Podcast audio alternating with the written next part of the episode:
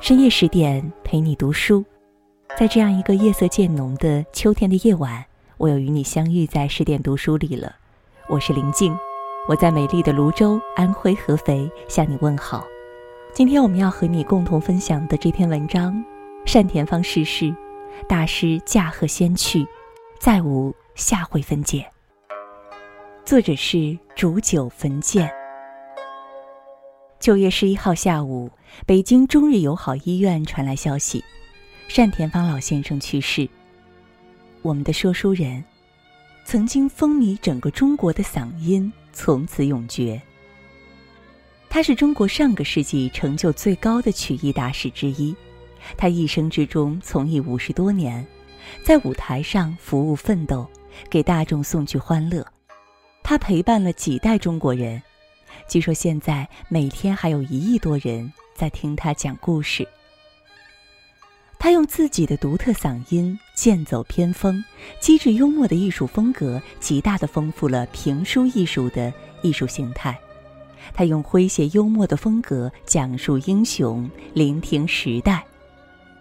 他一生录制完成了一百一十一部，共一点五万余集广播电视评书作品。开评书走向市场之先河。他的作品涉猎广泛，不以传统和现代为限制，不管老人还是孩子都爱听。凡有井水处，皆听单田芳。他是中国人的时代之声，也是中国走向海外的文化之声。三年前，我坐着车子从南京开回老家。中秋节马上就到了，期盼团团圆圆，大概是所有中国老人的希冀。我和冯胖子想了两天，决定还是放下工作，错峰出行回老家，在中秋节假期之前就走。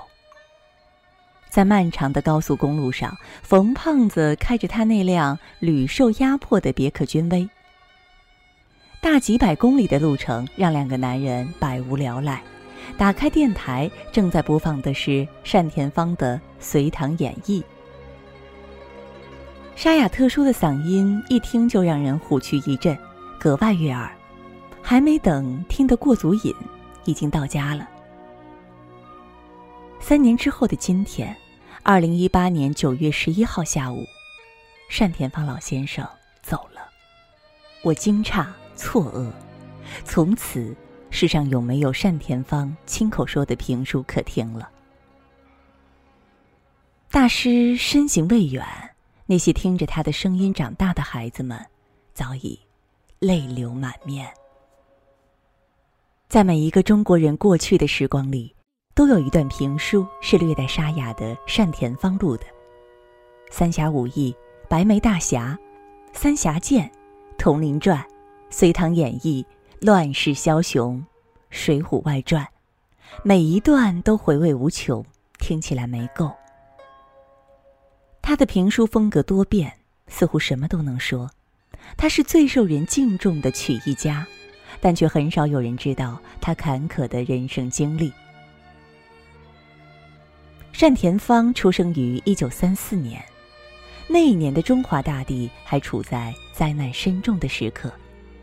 日寇肆虐，国破民穷。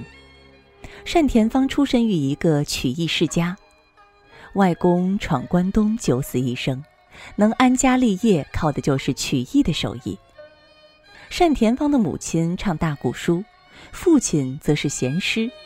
在旧社会，除非是特别大红大紫的角色，其余曲艺家则是需要风餐露宿，且并不受人敬重。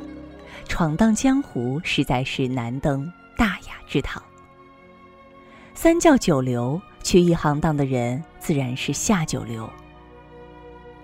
单田芳的一家子都是曲艺工作者，亲戚中也有很多曲艺家。单田芳耳闻目睹，却做了二子叛臣。单田芳年轻时最大的梦想是成为一名医生或者是工程师。无论是治病救人，还是规划建设，年轻人总会期盼一个受人敬重的职业。一九五三年，单田芳考进东北化工学院，他非常开心，这是他实现梦想的第一步。却不想开学刚刚一个星期，单田芳生了一场大病。屋漏偏逢连阴雨，父亲入狱的坏消息这时传来，母亲狠心之下直接宣布和父亲离婚，彻底划清界限。没过多久，母亲选择离开了单家，随后改嫁。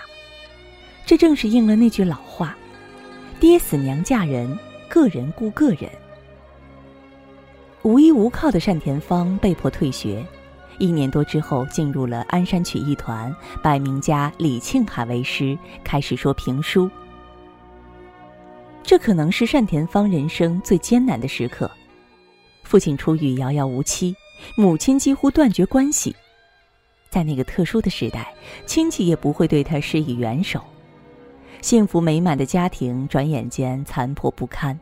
这一切都需要一个少年来独自支撑。他困惑迷惘，不得不选择之前十分抗拒的说书来作为今后的人生道路。这时候，一个善良的姑娘走进了单田芳的世界。这个姑娘年长他八岁，她在单田芳危难遭遇流言的时候，依然毫不避讳，别人欺她辱她，只有她稀罕。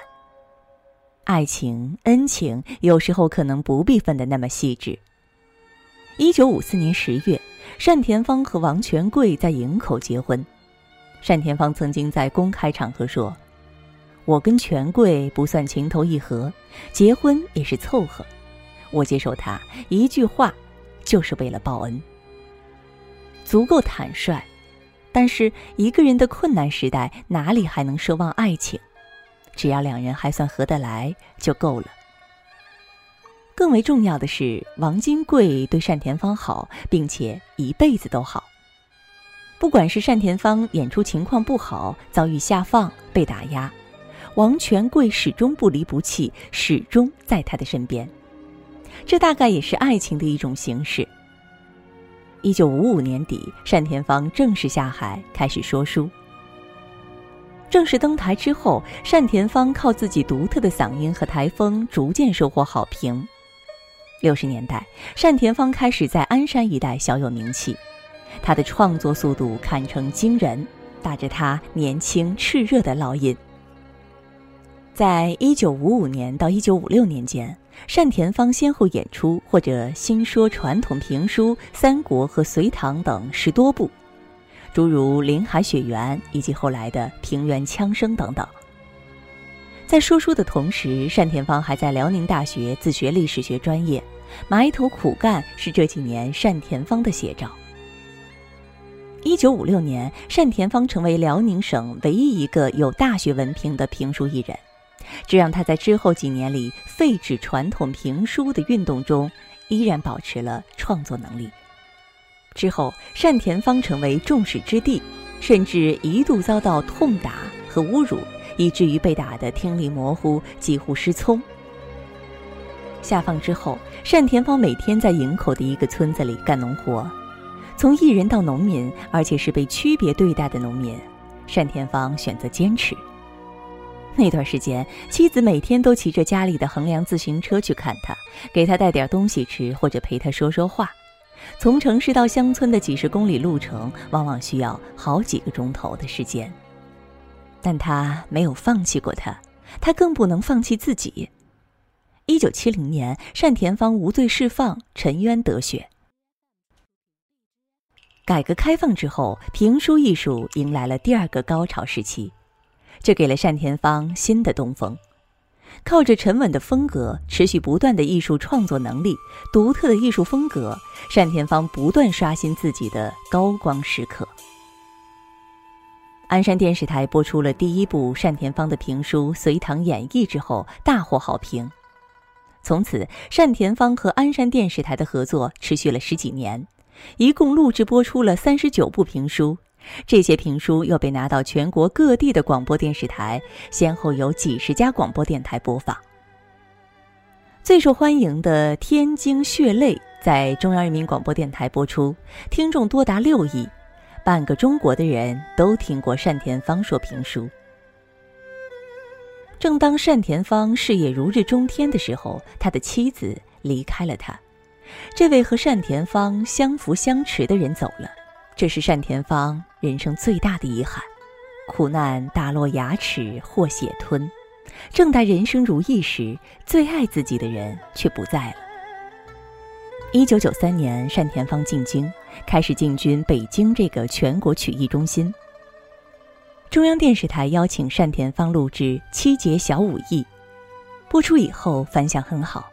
电视台收到了几百封全国各个地方的信件，都要求单田芳能够继续录制。一九九四年，单田芳又录制了《百年风云》，在这之后，彻底奠定了单田芳在全国观众心中印象的是长达四百集的薛家将，收视火爆，连孩子都能复述薛仁贵三箭定天山的故事。这是单田芳一生中最荣耀的时间点。单田芳后来回忆说：“我是两条腿走路，电台、电视一起上，一直就忙到了今天。我很喜欢这种生活，很刺激。我有一技之长，很多人喜欢我，这就叫幸福。尽管累一点儿，但这个累里是带着甜的。”二零一二年，单田芳在中国第七届曲艺牡丹奖颁奖典礼上获得了终身成就奖。那天，七十八岁的单老在现场说了一段“虎牢关三英战吕布”，精神抖擞，威风凛凛。这是他退休之后的常态。即使年龄上来了，但是单田芳却没有归隐林泉或者环游世界。直到生命中的最后几年，他还是在被一生所求的评书事业萦绕，看书、背书、录制、教导后辈或者接受采访。多年来，单田芳保持着这样的作息习惯：早上四点多起床，十点左右录完两三段书，下午再开始准备第二天的书。评书是一个人的艺术，没有舞美，没有灯光，没有特效，没有道具，有多少功力全在台上一个人一张嘴。一生的酸甜苦辣，一生的人世沉浮。单田芳本人就是一部全本的评书。在生命的最后几年里，单田芳行动不方便，只能依靠轮椅行动，这没有妨碍单田芳的热心。他的精力足够旺盛，在最后一段时间，他总是回到老家教授一些中小学校的学生上评书课，不收任何学费。这些孩子可爱活泼。但是，依着单田芳收徒弟的标准，恐怕还是不够格的。不过，单田芳仍然经常过去，让女儿推着他，直到他病倒。单田芳是把自己也放进了评书里。人的一生是非常难的，所以我就总结了一句话：人生在世难难难，苦辣酸甜麻涩咸。起早贪黑为张嘴，争名夺利不停闲。他这一生也确实是酸甜苦辣咸五味俱全，但是却给世人带来了更多的欢乐时光，带来了英雄的故事、劫烈的传说和时代的声音。今天，单田芳老先生驾鹤仙去。折扇啪的一声合上，醒目一摔。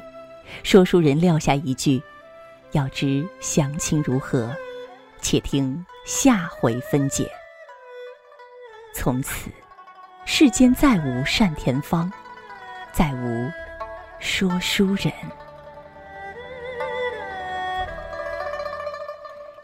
在文章的结尾呢，想告诉大家一个好消息。十点读书开放了一座免费开放的成长图书馆，十天陪你听本书，想和你一起在阅读里遇见更好的自己。在这里，既有《解忧杂货店》《肖申克的救赎》《简爱》这样影响全世界的经典名作，也有《自控力》《非暴力沟通》这样的职场实用宝典。免费开放，十天陪你听本书。如果你有兴趣，欢迎搜索关注微信公众号“十点读书”，进入成长图书馆，跟我一起阅读好书，成为更好的自己。感谢各位深夜十点的相约，更多美文也欢迎大家关注我们的微信公众号“十点读书”。我是林静。如果你也喜欢我的声音，也欢迎你关注我的微信公众号“晚听经典”。也祝你每晚好梦，晚安。我曾爱过，也失去过，尝过爱的甜与涩，摆脱命运的捉弄。我知道我要什么，有一份难言的感动。用所有情绪柔和，何必再无谓的思索？这世界有什么好值得？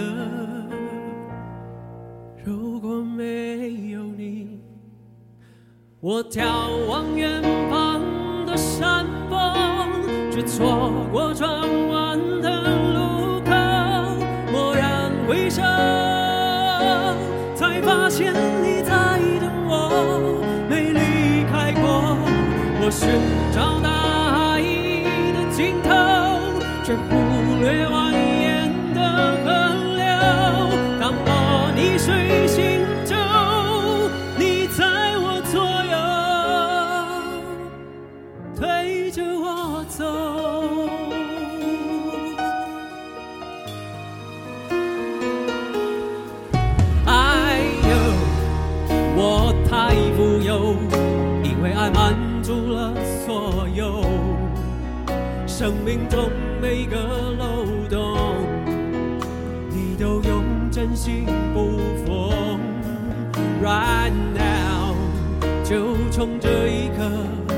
我要拥你在怀中，给你加倍的温柔，为你唱一首专属的情歌。请听我说，我眺望远方的山峰，却错过